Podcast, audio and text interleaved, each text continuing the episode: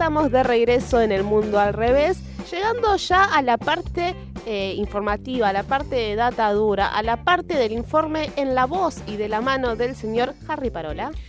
Sí, em, hoy quería traer con ustedes algo que fue presentado en Sociedad la semana pasada, mejor dicho el miércoles pasado, en el auditorio de empleados de comercio. El informe que hoy les quiero compartir en realidad no es mi de, mi autoría, sino que es de el nacido en la presentación de este mismo informe, Instituto de Pensamiento Popular Soberanía. Tiene un nombre muy rimbombante. Eh, ¿De qué trata el informe? Lisa y llanamente lo que eh, los integrantes de el Instituto Soberanía eh, vienen a poner sobre la mesa es la situación ambiental del río Paraná. Este informe tiene tres patas. La responsabilidad privada de las empresas, la contaminación neta, dura del río Paraná y la responsabilidad estatal en cuanto a lo que tiene que ver con los controles, porque como nosotros ya sabemos, ya existen leyes que eh, se supone protegen de alguna manera el, río Paraná. Em, primero que nada, quiero que traigamos al aire la voz de el ex candidato, eh, ahora eh, solamente eh, reconocido como, como colega, periodista Germán Mangione. Él fue candidato a, concejal en la localidad de San Lorenzo. Es integrante del Frente Soberanía Popular. bueno, y fue uno de los que realizó este, este informe que eh, un poco se inaugura con un viaje que se hace entre la localidad de Timbúes y em, eh, Alvear. Eh, una, una, recorrida por el río que son unos, 10, unos 100 kilómetros aproximadamente, en donde lo que hicieron fue registrar los caños que la bajante del río dejó a la luz. Son caños desde donde se lanzan desechos hacia el cauce del río Paraná. Y bueno, un poco eh, eh, eh, todo, esta, todo este trayecto inicia con una. primero con un estado de situación de el, del río Paraná. Lo escuchamos a Germán Mangione dando estos datos de cómo está en este momento en cuanto a lo que es la contaminación el río Paraná. Pero estamos hablando de un río que a partir. ¿Por qué lo hicimos en este momento al informe? Bueno, porque Contaminar contaminan hace muchísimos años las industrias, está maltratado todo el desperdicio del sistema de la red cloacal hace muchos años, eh, pero la, particularidad que tiene este momento, que hace dos o tres años estamos transitando una de las bajantes históricas del Paraná, y eso implica dos cosas. Por un lado, que algunos de los caños que hoy vimos en estas filmaciones normalmente no se ven, normalmente están bajo el agua. Con lo cual uno piensa qué control pueden tener, ya ni digo ni, control ciudadano, digo qué control estatal pueden tener. Entonces era una buena oportunidad para mostrar eso que está ahí por más que no lo veamos. Y por otro lado, la reducción del caudal del Paraná le va quitando también la capacidad que tiene el río de autodepurarse de la contaminación. Para que tengan una idea de los números, el promedio en otras épocas del Paraná era de 17.000 metros cúbicos por segundo. Este año cayó a 7.000.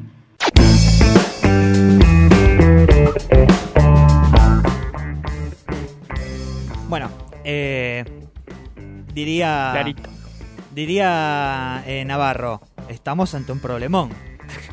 Porque no solamente tenemos caños que antes no veíamos, eh, y que nadie no había control de nada, sino que además ahora que encima que los vemos, él hablaba de una filmación, es un documental de 14 minutos que ya está publicado en las redes de Carlos del Frade, eh, en donde se ven estos caños tirando todos estos desechos directamente al río.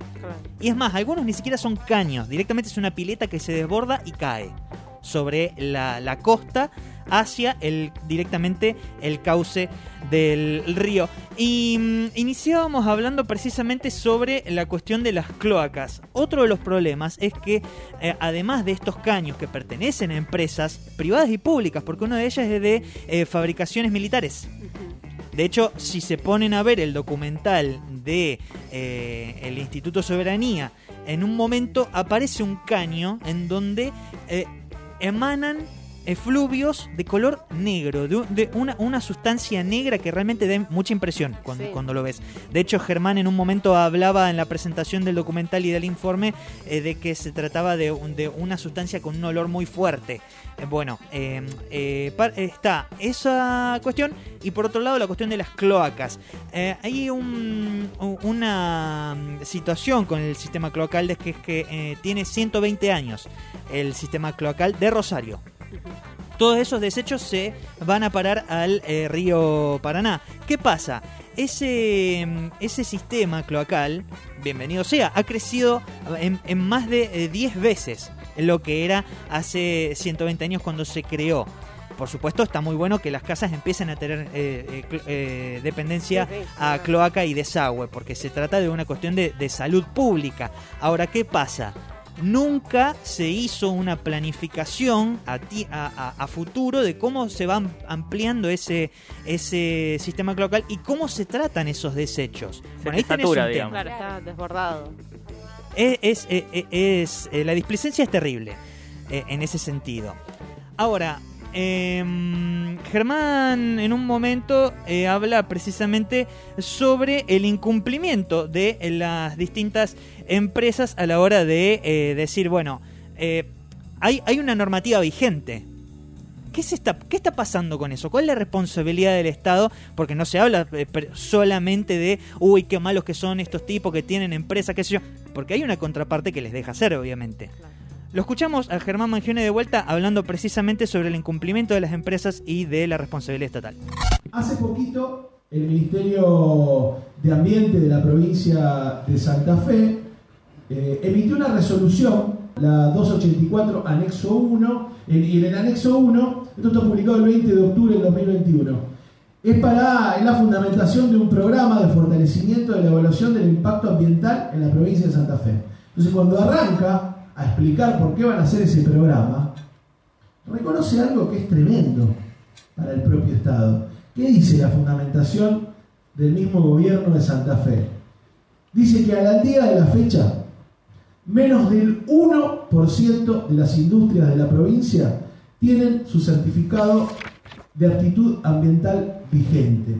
Menos del 1%. Bueno, la provincia reconoce que la industria en Santa Fe no tiene su control ambiental. La verdad que nos pareció en el marco de esto un dato tremendo. Y el otro dato de un informe muy interesante que hace la, la UNR y la UBA en conjunto, que en estos primeros seis meses de 2021 hacen un registro de qué empresas en el país, cuántas empresas en todo el país, por lo cual lo podemos trasladar a Santa Fe, tratan sus residuos industriales legalmente pues, registrado. Menos del 10% de las empresas de Argentina que emiten residuos los están tratando. Y bueno, esa es la información con la que cuenta el Estado eh, y esa es la respuesta a la pregunta que hacemos si es el Estado el que está controlando. Bueno, Eh, eh, un poquito largo la, la locución, pero me pareció muy Sí, clara. Mucha data, mucha, mucha data negativa, básicamente. O sea que eh, menos de una de cada diez empresas tienen eh, un tratamiento de sus desechos. Eso a nivel nacional según la ONR y la UBA. Y por otro lado, menos del 1%, o sea, menos de una de cada 100 empresas registradas, tiene en eh, los, papeles en cuanto a lo que es el tratamiento ambiental al día.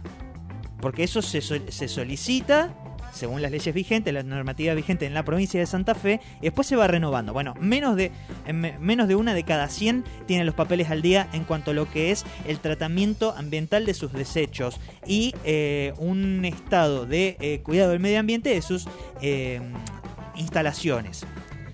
Otra cuestión que yo quería hablar con ustedes es algo que a mí me impactó mucho y es la cuestión de la existencia de terceros estados, que lo habla muy bien Carlos del Frade, que él dice que cuando realizó el mismo recorrido que eh, Germán Mangione eh, y otros integrantes del Instituto Soberanía, solamente que ellos lo hicieron por agua, es decir, en una lancha, él lo hizo arriba de una avioneta.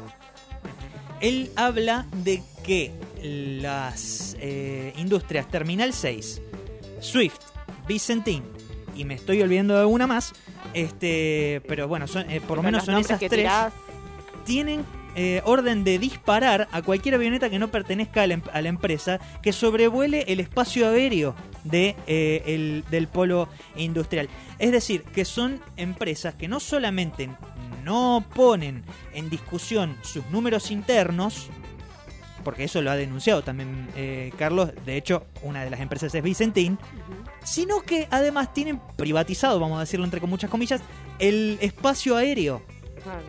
Algo que se supone que en realidad es de dependencia nacional. Bueno, ahí tenemos un, un, un- un- un problemón, es decir, una, una empresa que se eh, dispone a sí misma hacia el resto como un tercer estado completamente independiente. Es decir, que no hay ningún tipo de jurisdicción que vaya y les diga, a ver muchachos, a ver qué, qué, qué está pasando acá. Bueno, eso tiene que ver, y de hecho Carlos en un momento dice, si ellos, eh, si ellos lo que hacen es privatizar el cielo, imagínense el agua del Paraná. Bueno, no le ponen entonces- un límite. Entonces tenemos eh, tres situaciones que son muy eh, eh, preocupantes en, ese, en este sentido. Es decir, la cuestión de la contaminación química, la cuestión de la irresponsabilidad de las eh, empresas y la responsabilidad estatal, que se lo voy a dejar a Carlos que lo explique en breves palabras. los chorizos, los caños de los cuales habla el informe, pertenece a la supervisión que deberían hacer tres ministerios. Ministerio de Salud, Ministerio de Ambiente y Cambio Climático de la provincia y Ministerio de la Producción. Y ahí tenemos otro problema. Tanto en el presupuesto nacional como en el presupuesto provincial, todo lo que tiene que ver con el ambiente está subordinado a la producción. ¿Se entendió? Clarísimo. Eh, o sea, eh, la cuestión de la concentración y generación de capital termina poniendo eh, de, rodillas o condicionando la cuestión ah, ambiental. Una de las cuestiones que está en el, en el informe, que después lo vamos, si- vemos si lo podemos compartir en las redes del programa, eh, lo que dice es que la contaminación en las aguas del río Paraná termina siendo 10 veces mayor a la de una muestra sacada en medio del cauce entre los, entre los islotes. Si uno va y hace un análisis químico de lo que se desecha en, el, en, los afluentes del río Paraná al lado de estas empresas, la contaminación o la presencia de bacterias es entre 10 y 20 veces, depende del caso, mayor a lo que se conoce como parámetros entre comillas normales de contaminación y de eh, bacterias. O sea, y esto termina afectando gravemente a la población ictícola, es decir, a los peces y a la fauna del propio río, y por lo tanto también nos termina afectando a nosotros. Un dato para terminar. Bien. Gran parte de la costa del río en donde está realizado el informe está privatizada. ¿Esto qué quiere decir? Que está eh, en poder de estas empresas que terminan tirando sus desechos al río o que además terminan este, contribuyendo a la, a, la, a la contaminación del agua o netamente en eh, servidumbre pública, que es lo mismo que el Parque España. Uno puede ver desde la barranca con una, con una, bande- con una barrera, pero no puede acceder al río para poder pescar. Bueno, esa es un poco la situación de el Paraná hoy en cuanto a lo que es la cuestión ambiental. Un montón de empresas, más de 100 caños, 75 aproximadamente, que son eh, por, eh, efluvios de desechos y contaminantes, y otros 25 caños reconocidos aproximadamente en esos 100 kilómetros recorridos, que son eh, de eh, desagüe cloacal, dependientes de las municipalidades de, los distintos, de las distintas localidades linderas. Impecable el informe de Harry, lleno de todas pálidas. Preocupante, pero bueno, está, hay que tener la información para después eh, hacer algo con eso, ¿no? Claramente, preocupante y pertinente. Me gustó. Preocupante Pepe. y pertinente, El- exactamente. Luciano Orellano dijo en la presentación, conocer para defender y defender para querer. Ahí estaba. Ahí tenés el cierre. Ahí tenés, Nada más que agregar. Eh, muchísimas gracias, Harry. Seguimos haciendo el mundo al revés.